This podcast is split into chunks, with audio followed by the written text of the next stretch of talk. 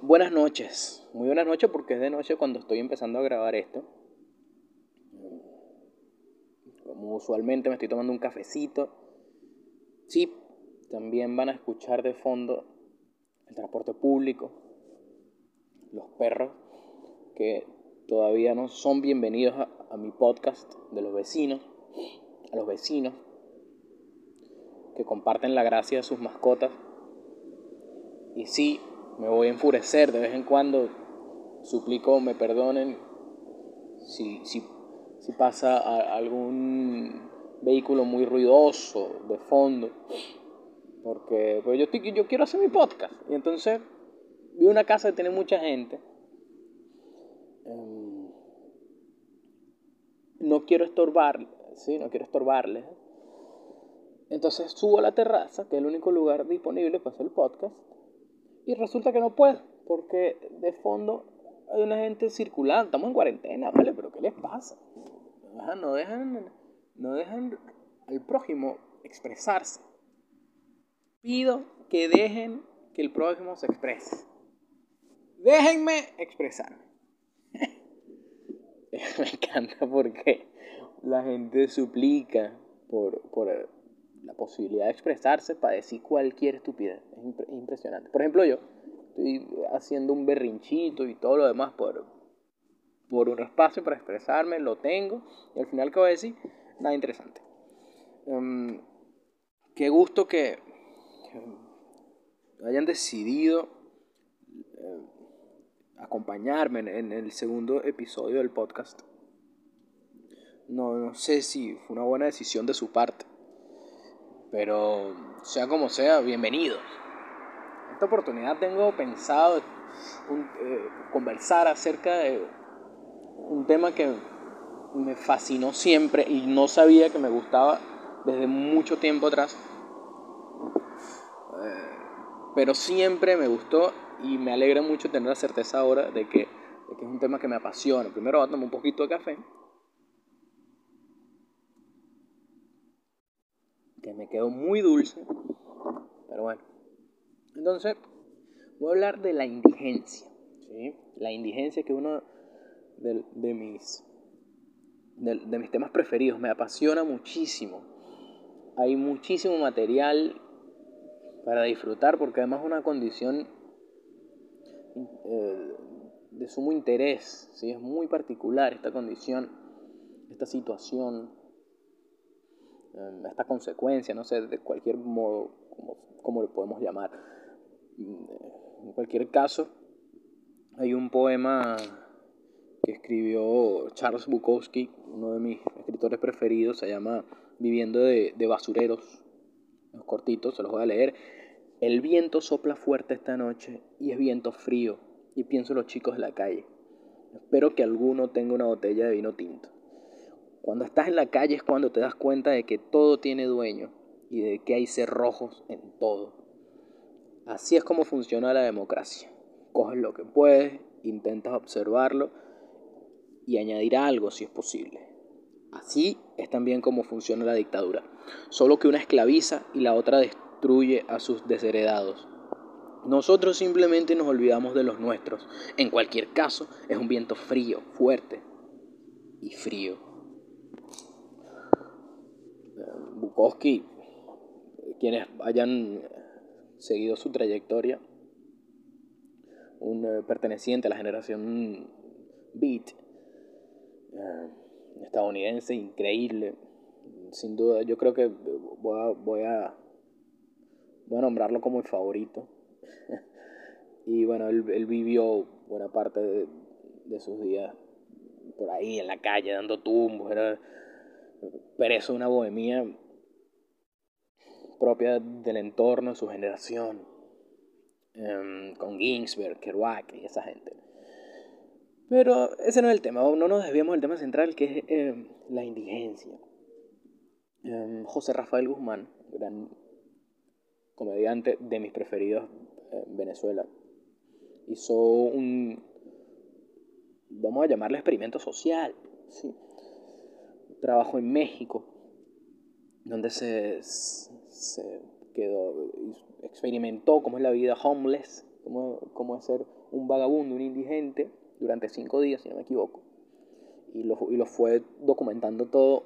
Un trabajo increíble, transgresor, novedoso, que, que me llevó, me, llenó mucho de felicidad poder verlo, me sacó una sonrisa, me, entristeció de rato.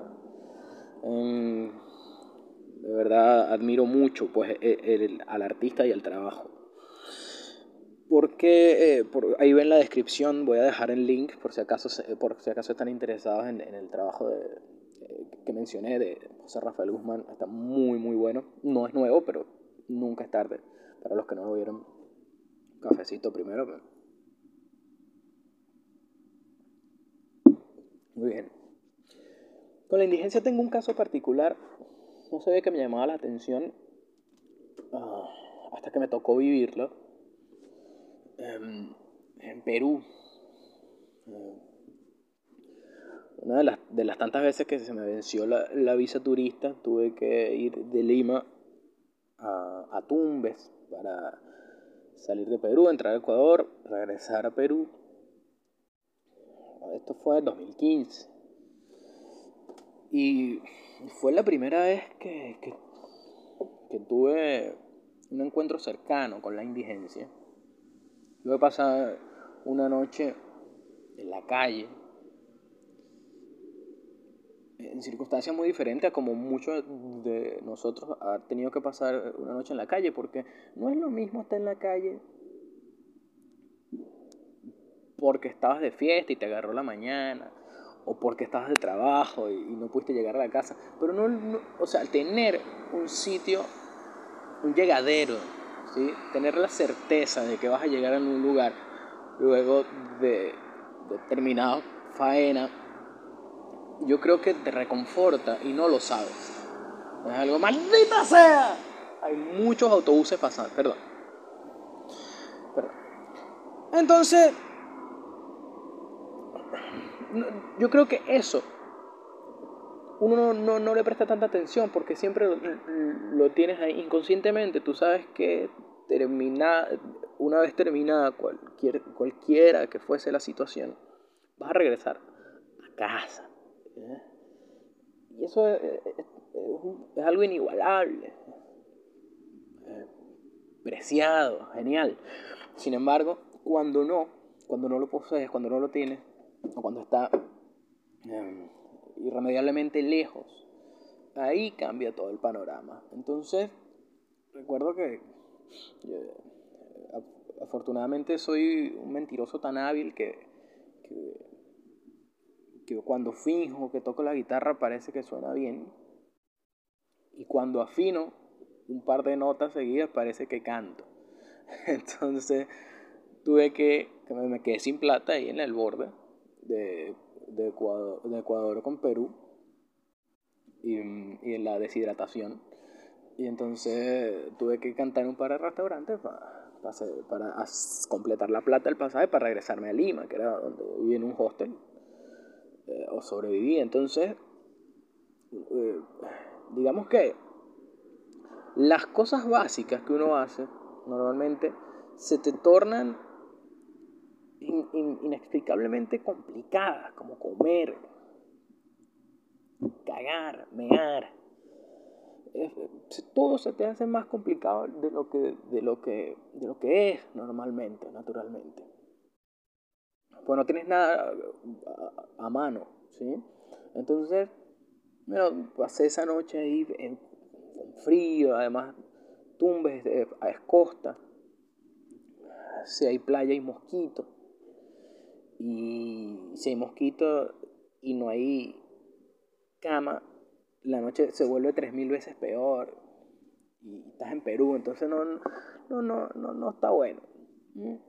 Sin embargo, conocí pues, a, otros indigentes, un montón de, de sucesos geniales, porque además te pones más sentimental, todo, todo tu, digamos, las fibras que uno normalmente no toca en el día a día, o que la cotidiana no toca en uno en el día a día, porque uno, digamos que tiene un, una comodidad eh, constante, ¿sí? Pero cuando te sacan de ese, de ese estado, de lo que muchos denominan zona de confort, una vez que sales de ahí, entiendes que hay un montón de fibras que, desconocidas, insospechadas dentro de uno, que, que son las que quedan expuestas principalmente en este tipo de situaciones. Entonces uno se pone más sensible. Por ejemplo, eh, recuerdo en ese momento, ahí en, Tumbes, eh, que una persona en un restaurante, porque yo, yo, tocara dos canciones, me regalara un plato de comida, para mí era, era una cuestión mágica, me, me, daban ganas de llorar, incluso se me aguaba el guarapo, como quien dice. cosa que ahorita me alegraría el alma, primero porque no lo tendría que pagar, y, pero, pero seguro no hubiese reaccionado de la misma manera, pero todo por, por una cuestión de contexto muy claro, evidente. Entonces uno empezaba, uno, uno empieza sí o sí a valorar de, de manera distinta un montón de, de cosas que pasan desapercibidas. Por ejemplo, e, ese gesto en la gente. La manera en que la gente te, te percibe cambia por completo. Recuerdo que estaba sentado con, eh, afinando la guitarra, eh, pensando qué iba a hacer después, porque, porque no tenía la menor idea de cómo regresar a, lo que era mi casa, que era mi casa, entre comillas, que era en un hostel en Lima.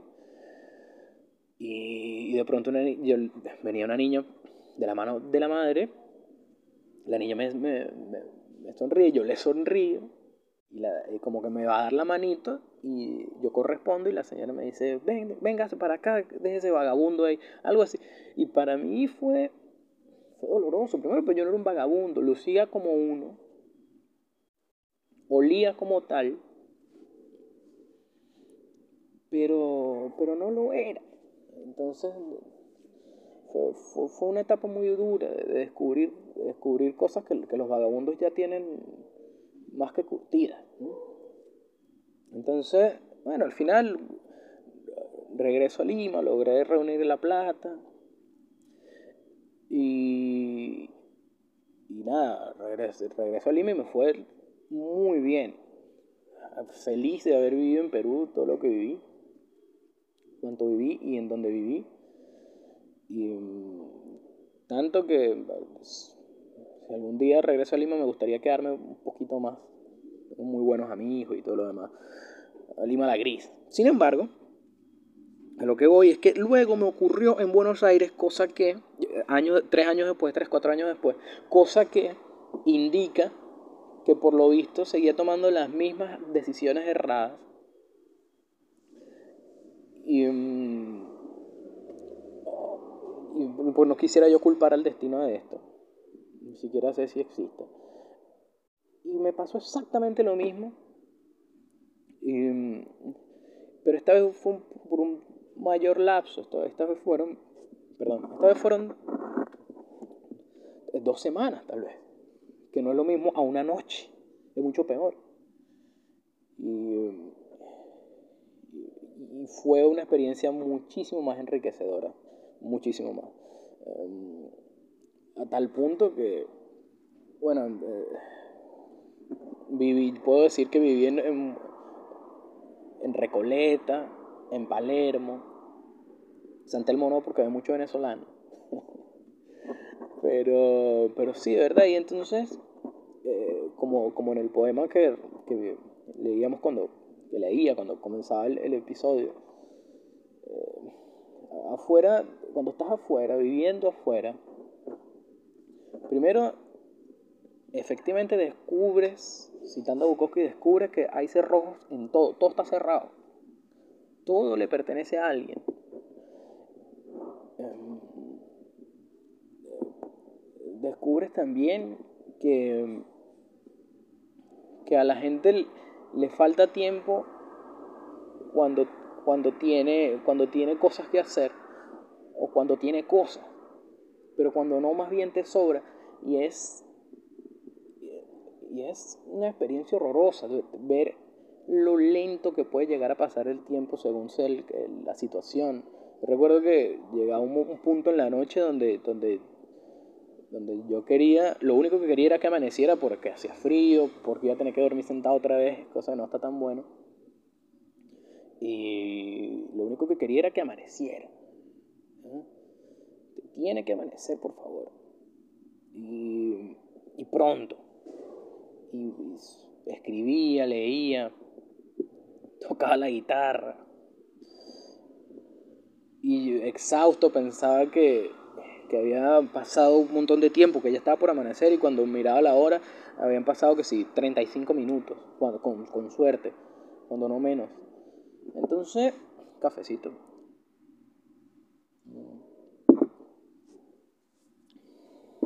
Entonces, puede ser agobiante, sí, sin duda. Puede ser muy agobiante la situación porque uno automáticamente pasa a ser espectador. Observas todo lo que pasa sin poder participar. capaz que puedes participar, pero es que tienes un montón de cosas que hacer que corresponden a la, a la cotidianidad, que escapan de tus manos, por ejemplo. Entonces, eh, tenía que eh, tener un, una ruta mental ya prediseñada donde en donde estaban dispuestos los McDonald's y los Starbucks, que por cierto Starbucks está mucho mejor para bañarse que McDonald's. Primero, hay menos niños. Y segundo, por cuestiones de comodidad. Eh, te bañas como los gatos ahí brevemente. bueno, no, los gatos se lamen. Yo no me puedo lamer. He intentado hacerlo. Y no lo.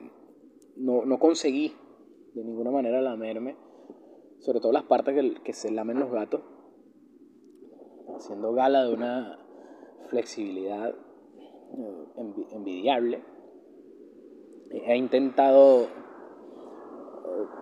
eh, proezas semejantes y, y por mucho he fallado en la tarea. No me llega, debo informarles a todos, sí, que no, no soy lo suficientemente flexible como para lamerse las patas que los gatos diligentemente se lamen en su día a día, gatuno. Entonces, em, pasaba pues el día, en, la mañana, en las mañanas, temprano siempre trataba de, pedir un café. Yo creo que por eso me, me, me sentí tan identificado con el trabajo que les nombré al principio de, José Rafael Guzmán, porque, porque fue mi día a día durante dos semanas que parece que, que después, que ahorita lo pienso y se sintió como mes y medio, porque el tiempo sencillamente no pasa.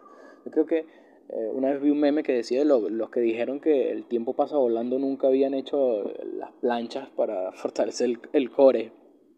Sí, yo creo que el tiempo el tiempo no pasa ni despacio ni pasa lento, el tiempo, el tiempo ocurre, transcurre. Y, la velocidad depende de la interpretación de cada quien, de las expectativas de cada quien. Por eso la gente que la está pasando muy mal, por ejemplo, económicamente se, les hace infinito el el fin de mes. No, no se llega más nunca a fin de mes. Y hagan silencio. Perdón. Y, y hay personas que simplemente se les pasa el tiempo tan rápido porque, porque se les pasa el tiempo muy rápido porque están disfrutando, la están pasando muy bien. Entonces, el tiempo no tiene una velocidad, sino una interpretación, tiene, un, tiene su ritmo propio y lo que cambia es la interpretación de nosotros para con él. Entonces yo estaba sentadito ahí, la noche eterna, el frío. Em, tienes demasiado tiempo pensando y, el pensa y todos sabemos muy bien que el pensamiento es el camino más corto a la infelicidad. En, eh, en el elogio a la locura de Erasmo de Rotterdam, se habla muy jocosamente acerca del tema y decía, evidentemente, la estulticia como, como diosa cuestionaba pues a, a los dioses del, de la sabiduría, del entendimiento y, los, y les hacía saber que la diosa más importante era la estulticia, que es la, la necedad, la ignorancia, porque la manera más fácil de ser feliz es la ignorancia, sin duda alguna. Mientras más cosas ignoremos, mucho mejor, decía Alejandro Dolina, un, pensador argentino de mis favoritos también, que, que no se puede ser completamente feliz, no se puede ser feliz del todo, em, ya que si uno es completamente feliz, tienes que ser en cierta medida un maldito. Ojo, lo estoy parafraseando. Esto no, fueron sus, esto no fue textual. Él decía que no se puede ser completamente feliz sin ser un poco un, despiadado. Porque, porque ciertamente hay un montón de realidades que van sucediendo al mismo tiempo en el mundo que que si uno se pone verdaderamente a pensar y analizar eh, al tiempo que feliz, te, lo impide del todo. Felicidad siempre va a estar condicionada por el pensamiento. Uno, yo creo que uno no piensa cuando es verdaderamente feliz, uno no está pensando y creo que por eso dura tan poco la felicidad, porque el pensamiento es algo el pensamiento es un software que está integrado a nosotros. La felicidad es una sensación que está, eh, ocurre y el pensamiento nos ofrece a nosotros la certeza de que está ocurriendo, pero también nos ofrece a nosotros la certeza de que ya, la certeza, perdón, de que ya ocurrió. Entonces, en este sentido pasaba, pasaba la tarde, pasaba la noche entera pensando y pensando y pensando en, cómo íbamos a solucionar esto, en cómo íbamos a salir de esto. Uno además siempre tiene, por ejemplo, en mi caso tenía toda mi familia en Venezuela y a veces conversaba con, con mis familiares en el, en el día, porque además cargaba el teléfono también en los Starbucks y esas cosas, en los centros comerciales. Y mm, eh, hablaba con ellos y, yo tenía muchísimas ganas de, decirles cómo estaba, qué estaba haciendo. Pero, pero, pero era incapaz, pero era incapaz de, comentarles que la situación que estaba sucediendo. Primero porque me, parece, me pareció una crueldad.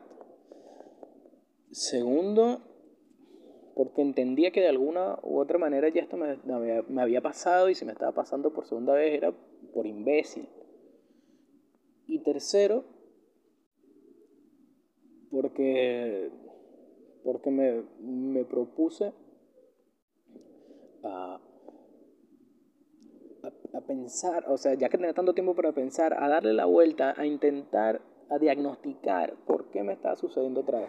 Entonces, para hablarlo en, temas, en términos menos yoístas más generales, yo creo que lo primero que te pone a prueba la calle es el pensamiento. Tienes que tener una mente muy fuerte, porque es lo primero que se te viene, que se te viene abajo y es, lo, y, y es notorio. Yo creo que por eso es que Tú, tú, andas por la calle y de pronto viene un, vagabundo así todo sucio y, y se saca el machete y te muestra el pene y tú como Señor, por favor. Eh, lo primero que flaquea cuando estás en condición de calle es la cabeza. Y es muy fácil perder la cordura porque, porque además, eh, además no estamos tan cuerdos, simplemente la cotidianidad, la cotidianidad te obliga, el día a día te obliga aparentar ser normal. El capítulo anterior lo dije que para mí los seres humanos somos todos unos enfermos que tratamos de disimularlo allá afuera. Entonces, el entorno, el día a día, el trabajo, qué sé yo, te, lleva a, eh, a aferrarte, no sé si, si aferrarte, pero te mantiene pues una, una cordura, una inercia barra cordura muy parecida a, a la normalidad. Pero cuando estás en, esta situación que estamos hablando hoy de, de indigencia, que no, es, que, no que no estás sujeto a ningún tipo de, marco moral, que no estás participando, que no eres partícipe, estás como espectador del día a día em, de los demás. Entonces no, no tienes por qué pretender ni fingir nada y si estás loco, estás loco y ya. Y entonces es muy, es muy peligroso, es, increíble lo que te afecta y te cansa la mente más que el cuerpo, que es bastante la indigencia.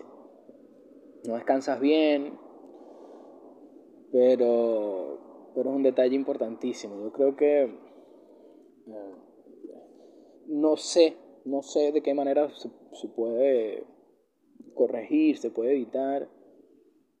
No, no, tengo la menor idea y creo que no, estoy todavía en posición de, de saberlo. Tal vez tenga un par de ideas, pero, pero no, no creo que, sean útiles. En todo caso, lo, más que hago es cada vez que puedo y voy por la calle, veo, veo a alguien viviendo en la calle, le compro un café, le, compro algo para comer, les doy alcohol si tengo, si puedo, no les doy plata. Em, dependiendo de cómo me miren, les hablo. Pero más allá de eso, no, no, no, sé qué más podamos hacer nosotros para solucionar o, o sí, solucionar, sí, solucionar esa situación. Ya el simplemente, ya, simplemente hablarlo es, es bastante, pienso yo, porque yo creo que uno en su entorno no tiene tantas personas, yo creo que rara vez tuvo una persona en esa situación y entonces uno no, ni siquiera se repara en, ojear qué ocurre, pero, pero ya que, y, lo digo porque los que están escuchando esto seguro son personas muy cercanas a mí, si no, no hay ningún otro tipo de explicación que justifique por qué están escuchando esto, porque esto no es ni siquiera un, un programa de alguien famoso. Además, si están escuchando esto y no me conocen, es porque cayeron por error. Estaban buscando otro podcast y cayeron aquí por equivocación y les tomó 27 minutos y 40 segundos darse cuenta de que no era el podcast que estaban buscando, cosa que dice muchísimo acerca de su audacia y su, y su percepción. Eh, de verdad estoy, a ver, en caso tal de que, de que haya sucedido eso, yo estoy feliz de que hayas podido escuchar todo esto, aunque sea por error, no me importa. Pero para ir concluyendo y no dejar sin casa nuestras ideas, siento que, es un tema bastante importante y ojalá pues, surgiese de algún lugar, no lo sé, no, yo no puedo tener todas las respuestas para ustedes, bueno, pero váyanse a cagar. Si ustedes vienen aquí buscando respuestas, les, les prometo que este no es el lugar. Yo simplemente comento las cosas, les suplico por favor. no, no, no, es innecesario alterar. Pero de verdad, eh, eh, utilicen la, la, sección de comentarios para discutir, para proponer cosas que capaz que no, no van a trascender, pero eh, es un tema que al menos a mí me importa. Mm, bastantes figuras importantes han, surgido de ahí. Creo que el, bueno, Bukowski, Tom Waits, gran, gran músico. Em, creo que el, más notable de todos, Chaplin, y, no solo salió de ahí, sino que por medio de su obra hizo hincapié, eh, nos hizo reír mientras criticaba de manera bastante severa, mientras, condenaba las condiciones en que muchos hombres tuvieron que vivir eh, en aquel entonces y, que no sé por qué todavía a estas alturas o bajuras eh, estamos padeciéndolas. Yo creo que es un tema que, me apasiona muchísimo. Em, espero pues que hayan disfrutado ustedes también y siéntanse libres de, de compartir si, si alguno de ustedes tuvo una experiencia así de calle, eh, si les tocó, si les tocó a alguien cercano, compártelo ahí en, en la sección de comentarios, porque está bueno, está, está bueno. Yo creo que uno a veces se cohíbe de, de contar cosas que le sucedieron pensando, pensándonos únicos, y no, en realidad no. En realidad la mayoría de las cosas que, a mí me pasaron ya te, ya te pasaron a ti y viceversa. O, o no te han pasado y te van a pasar, o te van a pasar o no, ¿quién, ¿cómo podemos saberlo? Pero bueno, em, yo creo que esto sí fue todo por el momento. Muchas, muchas gracias, verdad, por quedarte todo este tiempo, aunque sea por error, que yo sigo sosteniendo. Incluso la gente que me conoce, que, eh, que escucha esto, yo creo que un poco, ¿sí? albergo esa idea eh, y la sostengo con firmeza, que si llegaron a estas alturas del podcast fue por, fue por eh, mero error. Sin embargo, los quiero igual y les envío un fuerte abrazo desde este anonimato y desde esta tarde porteña que termina ahora porque ya cae la noche.